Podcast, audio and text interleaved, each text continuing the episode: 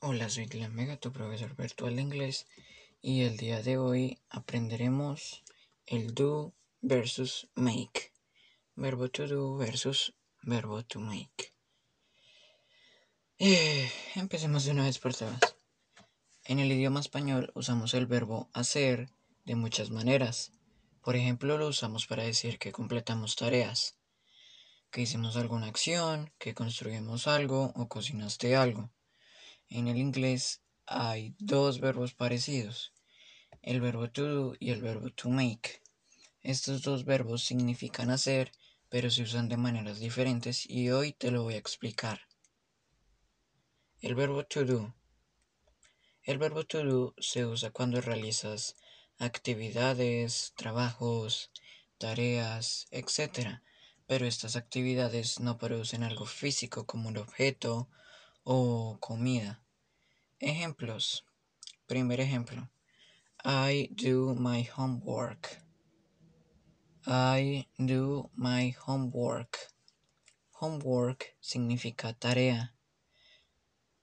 Entonces, la oración sería yo hago mi tarea. Segundo ejemplo. He does workout. He does workout. Workout significa ejercicio. Entonces, la oración sería él hace ejercicio. Ahora, el verbo to make. El verbo to make se utiliza más en el sentido de crear, elaborar, construir, etc. Se usa para las actividades en donde se elabora algo que se puede tocar, como algo físico, por ejemplo, la comida. Ejemplos. Primer ejemplo. I make the dinner.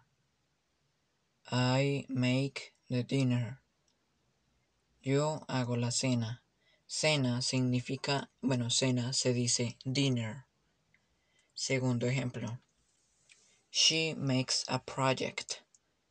She makes a project. Project significa proyecto. Entonces la oración es ella hace un proyecto. Repasémoslo de nuevo. El verbo to be es para actividades, trabajos, tareas y otras cosas más, pero son no producen algo físico como un objeto.